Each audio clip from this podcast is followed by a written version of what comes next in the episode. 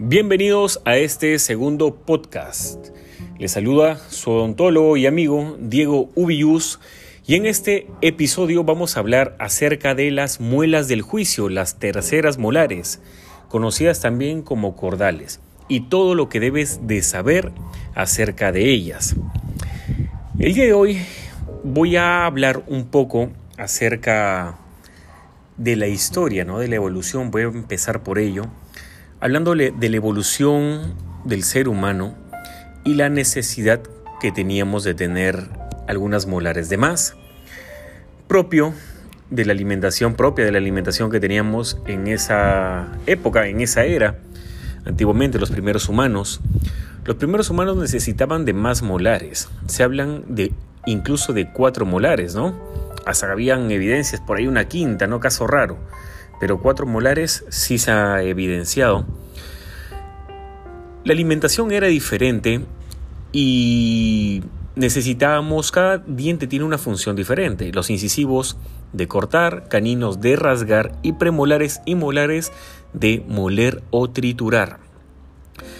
Entonces, al tener los alimentos crudos, se necesitaba desgarrar, por eso los, los dientes, los caninos, eran más largos, ¿no? Como se veían los primeros hombres que tenían aspectos de simios, y más molares para poder eh, triturar aquella comida que era cruda.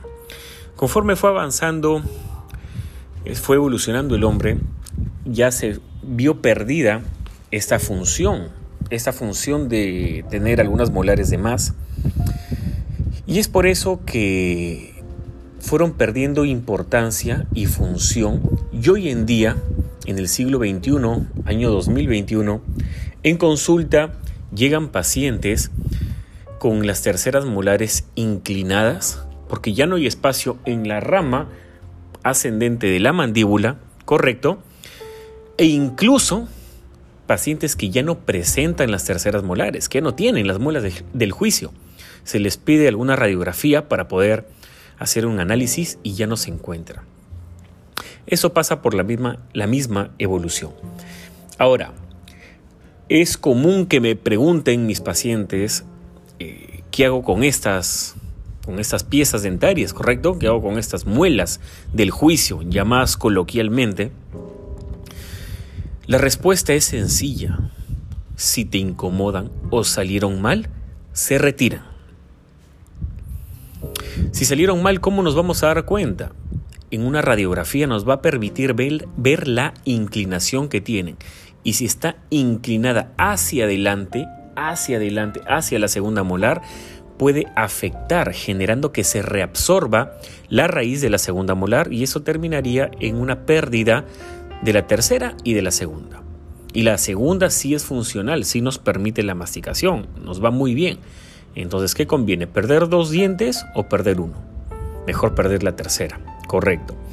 En segundo lugar, si salen hacia afuera, de manera muy, muy inclinada, inclinada hacia las mejillas. Me genera fastidio, que me muerda, eh, la higiene no es tan buena, si tiene caries. Hacer una curación en una tercera molar es muy difícil. Incluso si queremos hacer aislamiento absoluto para evitar de que se llene de saliva, estos fierritos que cogen el diente para poder aislarlo de la saliva a veces no, no pueden, no pueden porque el diente está parcialmente intruido dentro de la encía, ¿correcto? Entonces genera muchos problemas. Hoy en día se habla de una corriente filosófica en la ortodoncia en la cual se sugiere que es conveniente, se sugiere, las extracciones de las cuatro terceras molares estén en una correcta posición o en una mala posición. Son las exodoncias llamadas terapéuticas, extracciones o exodoncias terapéuticas. ¿Para qué? Para generar espacio. Vamos a generar espacio y vamos a impedir que las terceras molares que salen a partir de los 18 a 30 años, ¿correcto? Esas piezas salen en, ese rango, puede ser antes, puede ser poco después, pero el promedio va de 18 a 30 años, tiene una fuerza eruptiva. Entonces todos los pacientes que tuvieron brackets, todos los pacientes con brackets o que han sido pacientes de brackets, tienen ese temor de que al momento de salir la tercera molar se vaya a mover todos los dientes. No debería de pasar si es que hay una buena estabilidad, pero si queremos evitar todo tipo de riesgo, mejor chao terceras molares, chao muelas del juicio. ¿Correcto? Ahora, si las terceras salen en una posición correcta, derechos, ¿no? Tienen contacto con su antagonista, con la tercera molar del maxilar superior, ¿no? O del otro lado, no existe la necesidad de sacarlas. ¿En qué caso se podría dar que los dientes salgan derechos? Es poco común. Hoy en día eh, todos o la gran mayoría de las personas en este mundo son mestizas. Esto quiere decir que no son de una raza propiamente definida. Entonces, si evaluamos las características de papá, de mamá, nosotros tenemos eh, ciertos fenotipos que vienen a ser como por ejemplo el color de los ojos, el color del cabello, el color de la piel, la forma del rostro, la forma de la nariz, la forma de los labios, las orejas. Lo mismo pasa con los dientes, lo mismo pasa con el tema del rostro y los maxilares.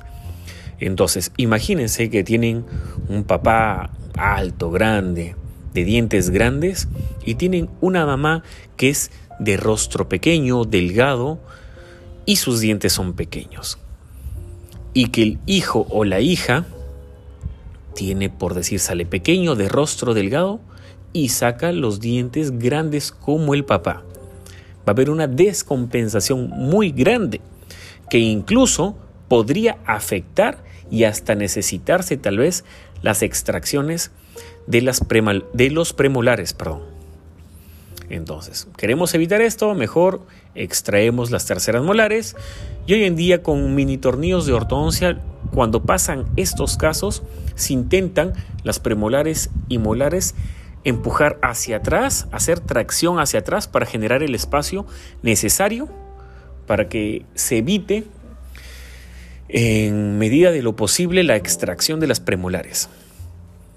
Entonces ya saben, es una opción buena, no es para nada descabellada pensar en el tema de las extracciones de las terceras molares. ¿Sí? Si queremos eh, evitar cualquier tipo de problema futuro, ¿no? Para evitar el tema de caries, para evitar el tema de malposición, de reabsorción, X cosas.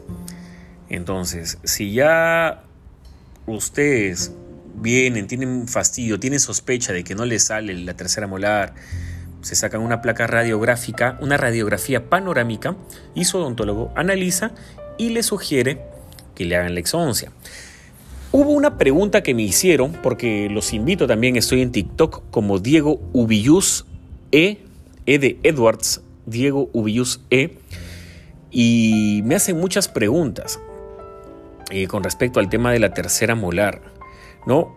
Me preguntaron, ¿y qué pasa si es que no me las quiero quitar? No las quiero, no quiero que me las saquen.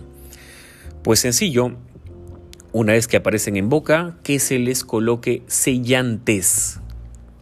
¿Correcto? Los sellantes para evitar por lo menos, por lo menos el tema de la caries. Otra pregunta que me hicieron, que también la quiero compartir en este podcast, es acerca de la tercera este, ¿cómo decía la pregunta? Si me las puedo extraer antes de los 18 años. ¿Qué es lo que recomiendo yo? ¿Cuál es la edad ideal para hacerse la extracción de las terceras molares? Yo prefiero, prefiero que esperen hasta los 18 años en adelante, no antes. Podrían, sí, sí se puede, en algunos casos. Si el paciente está con ortodoncia y se necesita espacio, por ejemplo tiene 14, 15 años y falta espacio adelante, antes de sacrificar una premolar, se le saca los dientes, las terceras molares. Y en definitiva, el especialista es el cirujano maxilofacial, odontólogo cirujano maxilofacial, ¿correcto? Y evita y bueno, y haga las extracciones para generar espacios y todo bien. Pero de no ser así, esperar un poquito más, porque si es que se hace a una edad muy temprana, las terceras molares están en la parte muy inferior ¿sí? de la mandíbula, donde pasa el nervio dentario inferior. Y este nervio dentario, con una, si se hace una mala manipulación, podría lesionarse y generar parestesia, que no haya sensibilidad de media mandíbula en la zona donde hayan lesionado el nervio. Entonces, ¿cómo evitamos la parestesia? ¿Cómo evitamos estos accidentes? Una solución podría ser esperar que el paciente esté un poquito mayor, pero definitivamente que la mejor solución es hacerla con un cirujano maxilofacial, maxilofacial, odontólogo, especialista en cirugía bucal y maxilofacial. ¿Correcto? Ya saben qué hacer en estos casos y aprendimos un poquito más acerca de las tan famosas muelas del juicio. Espero que les haya gustado este podcast y que lo compartan para que más gente aprenda. ¿Sí? Si te gustó, espero que me sigas en todas mis redes sociales. Estoy en YouTube, me encuentran en YouTube, en TikTok como Diego Ubillus y me encuentran también en Facebook e Instagram como Neo, Neo, que viene de nuevo, Neo Aesthetic. Neo, Neo Aesthetic. Sí, cualquier consulta me la hacen por ahí por las redes y les agradecería un montón. Eso habla muy bien de ustedes. Saber que se están preocupando por su sonrisa. Me despido y hasta un próximo podcast. Espero que haya sido de su agrado. Se despide su amigo Diego Villus. Hasta un próximo episodio. Chao.